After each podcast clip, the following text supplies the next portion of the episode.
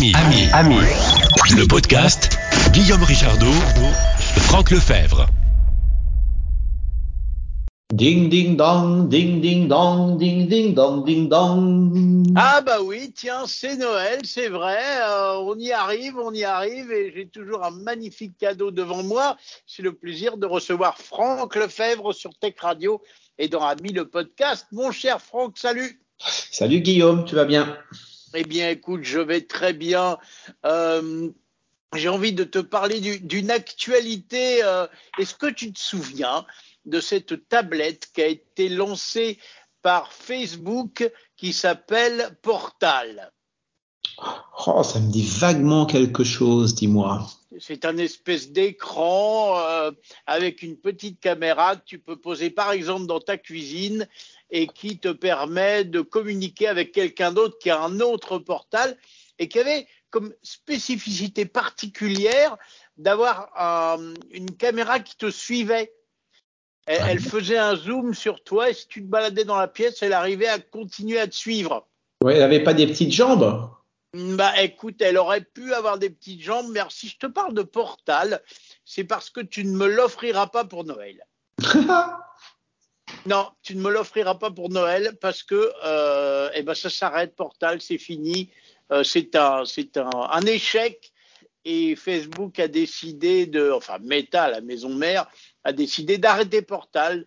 Donc tu ne m'offriras pas Portal pour Noël. Bon, et dis-moi, tu en as déjà vu? Eh bien, écoute, je n'en ai jamais vu en vrai, mais j'ai vu pas mal de vidéos de présentation et c'est vrai que ça avait l'air assez sympa, mais le problème, c'est que ça ne fonctionnait contre Portal, donc du coup, ça reste quand même un petit peu. euh, voilà, ah, c'est pas terrible, quoi. Donc, Ouais, si t'as et- pas un interlocuteur qui a un portal, tu peux pas faire grand-chose avec. Bon, et pour toi, ça a apporté quoi par rapport à une bête tablette avec euh, un, un, truc du genre euh, euh, Telegram ou Skype ou euh, je ne sais quel outil vidéo? Eh ben écoute, je te dirais pas grand chose et c'est pour ça que j'en avais pas acheté, que j'avais pas envie d'en acheter et c'est sûrement pour ça que Meta a arrêté parce que ça a été un ça a été un four comme on dit et pas un four à micro-ondes. Et, si je te parle de ça, c'est parce que j'ai vu une autre info sur laquelle je vais rebondir pour te poser ma question. Euh, j'ai vu qu'il y avait euh, Amazon qui avait lancé un espèce de cadre qui ressemblait un peu à un espèce de portal, mais à part que lui, ce cadre, il permet aussi de diriger toute la domotique de ta maison, faire un peu ce dont tu m'avais parlé à une époque qui te plaisait bien, le genre de tablette que tu colles sur ton frigo et dont tu peux te servir pour envoyer des mots à toute ta petite famille, et puis tu peux ouvrir tes volets, et puis tu peux causer avec un assistant vocal.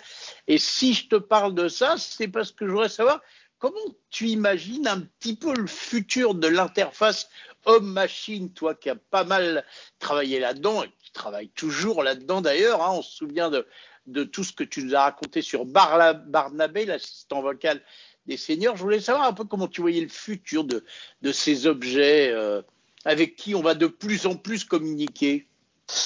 Ben c'est c'est pas facile de faire la Madame Irma et, une excellente IHM. Hein, c'est l'interface homme-machine. C'est c'est le nom que l'on donne au, au système qui permettent de communiquer avec des machines. Donc la boule de cristal est une merveilleuse IHM. Malheureusement, elle n'existe pas.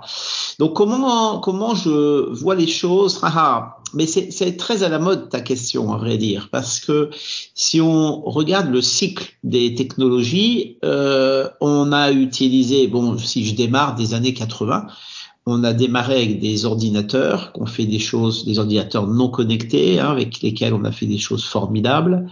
Et puis après, on a connecté les ordinateurs. Là, ça, ça, ça fait exploser, exploser leur puissance puisque ça leur permet de devenir une photo sur le monde. Et puis après, si on regarde bien, on a rapproché la fenêtre de l'humain. Euh, Oui, parce qu'au début, c'était des lignes de code et il n'y avait pas de souris, et donc c'était quand même déjà insupportable et il fallait s'y connaître un peu. Et puis après est arrivée l'interface un petit peu plus ludique qui était censée pouvoir être utilisable par plus de monde et surtout par le grand public. Ouais. Et, et, et, puis après, ça s'est rapproché. Donc, ça s'est rapproché au sens euh, figuré, comme tu, tu y faisais allusion, mais également ça s'est rapproché au sens propre, physiquement, puisque maintenant, euh, notre principal IHM, on l'a presque tous dans notre poche, à savoir c'est un, c'est un smartphone.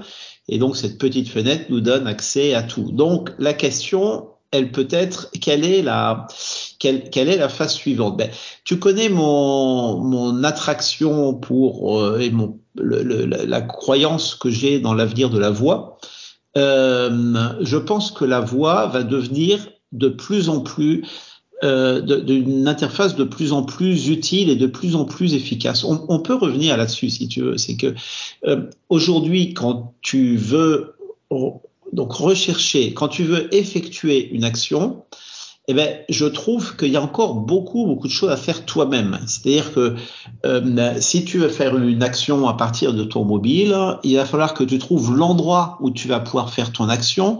Donc, il va falloir que tu trouves, je sais pas, le site web qui va répondre à ta demande. Je sais pas si tu veux réserver un, si tu veux réserver un billet de train, c'est un mauvais exemple parce que ça, tout le monde sait à peu près le faire. Mais en tout cas, si tu veux faire quelque chose de nouveau, tu vas être euh, obligé de voir comment ça existe. Tu vas être obligé de trouver les différentes offres qui existent. Tu vas être obligé de trouver le bon site web, la bonne application que tu vas installer, que tu vas paramétrer. Bref, d'une façon générale, je trouve que que les choses n'ont pas énormément évolué, je dis bien en matière d'interface homme-machine, hein, parce que sur les contenus disponibles et sur la connaissance à laquelle on, on, on a un accès, mais ça, ça, ça, ça a cru de façon absolument gigantesque. Sur les méthodes d'accès, je trouve que ça reste assez primaire, c'est-à-dire que très souvent, il faut que tu, que tu donnes un gros morceau de l'information pour avoir le morceau qui te manque. Donc, je vais reprendre le, pardon, l'exemple, l'exemple bateau d'un billet de train. Eh ben, il faut que si tu veux acheter un billet de train, il va falloir que tu trouves la bonne appli, le bon site web, que tu y ailles, que tu te crées un compte, que tu rentres éventuellement un moyen de paiement et puis que tu dises exactement euh, quand tu veux aller, où tu veux aller, comment tu veux aller. C'est-à-dire que la, la charge cognitive qui est imposée à l'utilisateur, elle reste énorme. Et d'ailleurs, euh, et d'ailleurs, et d'ailleurs, euh, si tu regardes, euh, si tu prends des utilisateurs qui sont des seniors et les seniors, tu parlais de Barnaby tout à l'heure, mais les seniors sont, c'est un public particulièrement intéressant parce que parce que c'est un, public très exigeant en vrai. Quand on, on, a souvent parlé, le ça se fait un peu moins, mais on a souvent expliqué que que les enfants étaient un bon public, hein, de l'expression c'est un jeu d'enfant, comme si c'était simple, alors que moi je trouve que les enfants c'est un très mauvais public, c'est un, très bon public pour apprendre nous des comportements, mais c'est un très mauvais public pour évaluer une interface homme-machine, parce qu'ils sont tellement habitués à être en face de choses qui ne leur sont pas connues que qu'ils sont extrêmement adaptables hein, et qu'ils vont ils ont une vie ils ont très peu de vision critique vis-à-vis des choses qu'on leur propose. Donc si, veut, si tu veux tester une nouvelle méthode d'interaction et que tu mets un enfant en face de ça, tu vas voir qu'il va presque toujours se débrouiller et il va très très vite se débrouiller euh, mieux que l'adulte. Alors, Alors attends, j'ai une question à te poser tout de suite parce que tu me vois venir. Est-ce que l'IA générative va peut-être sauver notre avenir? Je te donne un exemple dans les temps très anciens, si tu voulais commander un taxi, t'appelais un numéro de taxi, tombais sur un opérateur, tu lui disais bonjour, je voudrais un taxi pour le 18 avenue de la Bourdonnais, et l'opérateur te répondait ok, je cherche votre voiture, ok, elle sera en bas dans 10 minutes, et tu raccrocherais. Ensuite, il y a eu aujourd'hui, ou si tu veux un taxi, tu prends ton téléphone, tu ouvres l'appli, tu tapes l'adresse où t'es, à la rigueur, t'es géolocalisé, tu tapes l'adresse où tu veux aller, hein, euh, voilà, pif, tu valides et l'appli, elle te dit, OK, euh, votre taxi arrivera dans euh, ou votre Uber ou compagnie. Est-ce que l'avenir, ce serait pas de resimplifier les choses et que tu réappelleras comme dans l'ancien temps, mais au lieu de tomber sur une opératrice, tu tomberas sur une synthèse vocale avec du chat GPT ou consort derrière qui te dira, OK, je cherche la voiture, OK, elle sera là dans 10 minutes. Eh ben, je suis complètement d'accord. Je suis complètement d'accord. C'est-à-dire que quand tu, ce que tu décris, c'est toi moi, ce, ce dont je parlais, c'était des interfaces que je trouvais compliquées parce que parce que fallait savoir un tas de choses pour pouvoir les utiliser, alors que l'assistant téléphonique t'appelle quelqu'un euh, tu vois, le, le jockey, le, le euh, quoi, bref, oui, oui, mince, comment, comment ça s'appelle cette, euh, il y a une expression pour dire ça, ça va me revenir. Mais euh, c'est beaucoup plus efficace, c'est-à-dire que la personne, tu vois, quand tu, si tu as eu la chance de parfois fréquenter des grands hôtels, hein, euh, si tu arrives au guichet ou au bureau en bas et que tu dis, tiens, je voudrais trouver une place de théâtre pour ce soir, eh bien, euh, t'as rien d'autre à faire. C'est-à-dire que tu as un service de super qualité. C'est un majordome. C'est un, oui, c'est un major, tout à fait, c'est un majordome, mais il y a une autre, c'est une espèce de valet, si tu veux. Donc, oui, oui, oui, tout à fait. C'est, c'est, une conciergerie. Voilà, je suis désolé. Voilà, ouais. C'est pour Très bien, bravo. Il y, a, il y a des boîtes dont le métier, c'est de faire de la conciergerie. Et ça, c'est le top. C'est, le top absolu parce que tu n'as plus besoin de donner la méthode, de dire tiens, je veux tel truc, telle appli, tel machin. Tu, tu livres ton besoin et puis, euh, et puis le système va répondre à ton besoin. Et je pense, et on en a souvent parlé ici, c'est une des particularités de la voix. C'est-à-dire que quand, quand, la, quand tu dis ce que tu veux en utilisant la voix, en général, tu donnes pas la méthode, tu exprimes juste ce que tu souhaites. Je veux allumer la lumière de la salle, je voudrais un kilo de carottes ou je voudrais euh, partir en vacances en Corse au mois d'avril. Tu vois et, et, donc derrière, on, quoi, là on voit une, une, interface qui est extrêmement extrêmement simple.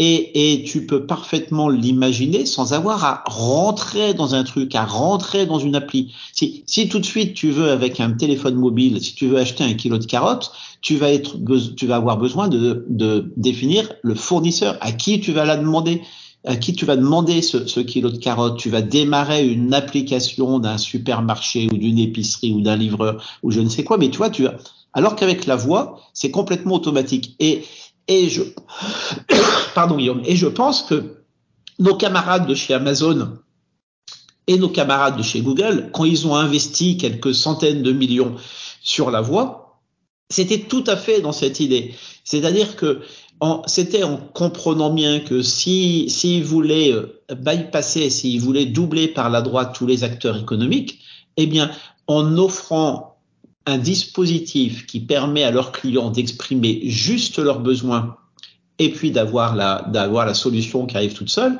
eh ben c'était bingo. Effectivement, je pense donc que la voix va être l'interface du futur. Donc, tu vas dire pourquoi ça fait dix ans, ça fait plus de dix ans, je pense, hein, la première version d'Alexa, ça date très bien de 2011 ou quelque chose. Ouais, comme... aux États-Unis, ça doit faire dix ans, ouais. Voilà. Donc, tu vois, si ça fait dix ans, si ça fait dix ans et ça n'a pas beaucoup avancé, euh, eh ben, je pense, mais tu as dit le mot tout à l'heure, je pense que c'est juste parce que derrière, c'était trop compliqué à faire et que jusqu'à maintenant, les technologies qui étaient utilisées pour faire des applications vocales, c'était des hommes qui écrivaient des applications exactement comme les applications graphiques. Euh, mais sauf qu'ils ils, ils écrivaient des applications pour gérer de la voix. Donc, si par exemple tu disais euh, euh, je voudrais un ticket de train au lieu de dire je voudrais un billet de train, il était fort possible que le bazar il reconnaissait pas ça parce qu'il n'avait pas une capacité de contextualiser ta demande par rapport à la connaissance qu'il a de l'univers. Et aujourd'hui arrive quelque chose qui est, nous le savons tous, une révolution absolue qui sont effectivement les IA génératives, qui ont une espèce de connaissance de l'univers, qui remet incroyablement ça au goût du jour. C'est-à-dire que euh, tout ce dont on a, pu rêver euh, depuis les premières machines vocales, je pense, était juste. Il y avait juste que les outils derrière n'étaient pas adaptés, n'étaient pas suffisamment puissants. Je pense que ces outils sont en train de devenir suffisamment puissants et que, et que la voix va devenir l'interface. Donc, je t'aurais déjà dit ça il y a dix ans, hein, mais euh, mais je pense que j'y crois plus que jamais. Et, et, et on remarque qu'Amazon arrête une partie très importante de ses investissements là-dessus. Google également. Euh, parce qu'ils sont juste un peu à la bourre, je pense, sur les outils qui sur les outils qui sont nécessaires derrière. Et eux, ils doivent être en panique parce que aujourd'hui, n'importe qui, donc euh, je ne parle pas du hardware nécessaire, hein, je parle du logiciel. N'importe qui aujourd'hui peut créer un assistant extrêmement, extrêmement puissant en utilisant les briques d'intelligence artificielle et de systèmes génératifs qui sont aujourd'hui disponibles sur le marché pour des, pour des coûts qui sont, qui sont en plus extrêmement faibles. Donc si on continue la science-fiction et parce que tu vois, on a vu pas mal de choses sur la pensée, sur euh, donc j'entends par la pensée hein, le système que tu branches sur ton cerveau et qui euh, et qui permet de, de, savoir ce que tu veux et de lire tes désirs euh, avant même que tu les aies exprimés. Mais j'y crois bizarrement, j'y crois très peu. Donc faut savoir qu'il y a, il y a des recherches hein, qui sont faites. Il y a une société, euh, on, on parle souvent des, des, sociétés les plus connues de Monsieur Musk, euh, à savoir SpaceX et Tesla, mais il en a quelques-unes d'autres, dont une qui s'appelle Neuralink. Le but de Neuralink, c'est d'interfacer le cerveau d'humain avec des ordinateurs. Donc on peut s'interroger sur les enjeux éthiques de telles choses, mais si on reste purement sur la technique et sur l'utilisabilité de la chose, je pense qu'il y a des choses extraordinaires à faire euh, sur la reconstitution neurologique d'assez bas niveau, euh, quand je dis d'assez bas niveau, c'est vraiment au niveau neuro. Donc, euh, euh, si c'est pour faire marcher des gens, c'est génial. Et je pense que, que, tout est prêt pour pouvoir le faire. Si c'est pour faire voir des gens qui ne voient plus, c'est génial. Et je pense que tout est à peu près prêt pour pouvoir le faire. Si, vous cherchez des cobayes, je suis là. si c'est pour travailler sur des services, eh ben, j'y crois beaucoup, beaucoup moins pour deux raisons. Le premier, c'est que la voix permet de, de clarifier l'expression de la volonté. C'est-à-dire que si jamais euh, je me mets à penser, tiens, euh, je boirais bien une bière, et si tout de suite la bière, elle arrive, euh, c'est un petit peu gênant, je dirais, c'est trop rapide. C'est le fait de devoir demander permet d'acter la décision et permet d'acter la volonté.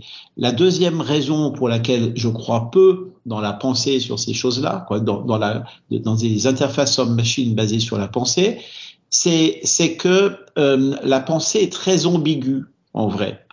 Euh, c'est-à-dire que quand tu dis tiens, je voudrais. Oui, puis la pensée est très personnelle aussi, parce que si si je me dis en te regardant, oh ce mec-là, il a des drôles de lunettes, euh, bon, j'aime pas trop, j'aimerais pas que mon cerveau puisse le transmettre à la machine et que en Bluetooth, ma machine puisse dire à la sienne, dis donc, le mec qui cause en face de toi, il trouve que tes lunettes, elles sont moches. Vois, absolument. Moi, ça, ça me ferait peur. C'est intime la pensée. Donc, absolument. Je pense que je suis assez d'accord avec toi. Et c'est et et ambigu et c'est c'est ambigu alors que la parole désambiguise. La, la parole euh, pousse à formater les choses. Donc après, une fois une fois que j'ai dit ça, hein, euh, je dois reconnaître moi mes propres erreurs d'estimation puisque très souvent, euh, en parlant de la voix, j'ai dit voilà, la voix a un problème, c'est qu'elle permet pas complètement de, de, de parler avec des machines parce que les machines ont besoin de choses extrêmement strictes et donc, la voix offre une telle liberté que le joint entre le strict nécessaire pour la machine, quoi, le, la formalisation stricte dont la machine a besoin pour comprendre ce que tu veux, et ton expression qui est souvent ambiguë, ben, c'est difficile de faire le joint. Or, les IA génératives nous démontrent que, que en fin de compte, aujourd'hui, les machines sont capables de se faire ce joint, d'entendre une expression assez molle, assez, assez mal formalisée, et soit de les désambiguiser en échangeant avec la personne, ou soit d'anticiper vraiment sur la demande de la personne. Donc, tu vois, les progrès gigantesques qui ont été faits avec la voix et qui sont, ou en tout cas avec le conversationnel, et qui étaient absolument imprédictibles pour euh, la grande majorité d'entre nous tous, même les plus technophiles, il y a trois ans, peut-être que ce bon, on arrivera à le trouver par la pensée Aujourd'hui, j'ai tendance à croire que que c'est pas terrible, que ça serait pas génial et que c'est peut-être pas souhaitable au niveau éthique, mais mais peut-être que dans deux ans ou dans trois ans, j'aurais changé d'avis. Mais déjà, faisons le bien avec la voix et puis il faudra apprendre à parler aux machines comme on a appris à, à remplir des formulaires. Et alors, comme nous sommes en, 2024, hein, on peut le dire, hein, ça y est, c'est juste là. Là, elle est devant nous l'année. Que penses-tu des petits objets comme par exemple les, les de Meta qui vient d'annoncer qu'il allait euh, déployer son assistant intelligent dans les lunettes, euh, des lunettes comme une petite caméra, tu peux prendre des photos, filmer et surtout tu as par conduction osseuse la possibilité de discuter avec ton assistant qui pourra te traduire un texte que tu regardes, qui pourra te dire que tu regardes la tour Eiffel et que c'est Eiffel qui l'a fabriqué et comment il l'a fabriqué, etc. Qu'est-ce que tu penses de ce genre d'objet? Qu'on peut déjà acheter aujourd'hui J'y crois pas un instant, voilà. J'y crois, ah ouais, crois pas, ouais, j'y crois pas un instant. C'est-à-dire que oui, tu peux avoir des usages, des usages professionnels particuliers, intéressants, mais euh, mais les Google Glasses, tu vois, j'y ai jamais cru et je pense que que les nouvelles moutures qu'on nous servira, ben non, parce que parce que c'est euh, c'est très intrusif sur notre façon de fonctionner. Ça nous demande, tu vois, comme euh, donc là, euh, je me, comme, comme je n'utilise pas d'iWatch parce que je trouve qu'une montre mécanique c'est beaucoup plus joli et beaucoup plus agréable quelque part qu'un bidule qui, voilà. Bon après, commercialement, hein, l'iWatch est un grand succès. Et d'ailleurs, au passage, tu as vu, il est question que certaines iWatch ne soient plus commercialisables. Rappelons, hein, c'est la fameuse montre connectée d'Apple, soient plus commercialisables pour des raisons de brevet. C'est-à-dire que nos grands géants de la tech sont en train de se battre sur des sujets. Et puis, on peut croire que dans les, les mois qui viennent, va encore y avoir des grands conflits et des grandes batailles entre tout ce petit monde. Parce que parce que le gâteau de demain on le connaît pas et donc tout le monde va se battre pour essayer de l'imposer. Ça va être euh, du sport.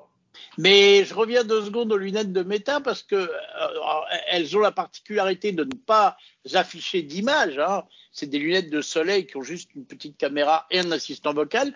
Et moi, je me dis que quelque part, ça peut marcher dans le sens où ça peut te permettre d'avoir ton assistant toujours avec toi sans avoir besoin de sortir le téléphone de la poche. Mais je veux pas moi de l'assistant toujours avec moi. Et mon téléphone le sortir de la poche ou avoir un bidule qui est euh, qui est, qui est clipsé sur euh, sur bah, la, la, la, poche de ma veste ou bon à la limite, mais avoir un machin sur mon nez dans mes lunettes, euh, je vraiment, je pense, pour moi ça frôle le ridicule. Et je dis pas que que ça se vendra pas, euh, mais ce sont des engins qui demandent, qui sont pensés par des entreprises qui doivent en vendre des telles quantités qu'il y a des niveaux critiques d'équipement pour que ça marche. Je pense que qu'on n'atteindra jamais ce niveau critique, comme je pense, je l'ai déjà dit ici, qu'on n'aura jamais des voitures autonomes euh, dans notre quotidien au-delà de véhicules pour des usages très spécifiques. Ben, c'est un peu la même idée. Je pense que c'est trop intrusif, que c'est pas vraiment intéressant et que tu peux toujours sortir des cas d'usage où tu dis ah oui dans ce cas-là ce serait génial sauf que avoir ça au quotidien si tu l'utilises pas constamment eh ben c'est juste une espèce de boulet que tu as au pied. Voilà mon avis. Eh bien, en tous les cas, 2024, année passionnante, 2024, année pleine d'IA et 2024, année plein de grands plaisirs de retrouver Franck Lefebvre sur Tech Radio et dans Ami le podcast. Tiens, j'en profite pour vous dire que vous pouvez nous laisser des petits coucous vocaux au 01 76 21 18 10. Il n'a pas changé. Il est numérique et il vous attend. Et puis, bien entendu, vous abonner à Ami le podcast. Comme ça, ça tombe automatiquement dans votre smartphone, dans votre tablette ou dans votre ce que vous voulez. Et puis, vous pouvez nous faire des petits commentaires textuels et nous mettre des petites étoiles histoire que d'autres puissent nous découvrir. On aime bien le bouche à oreille numérique.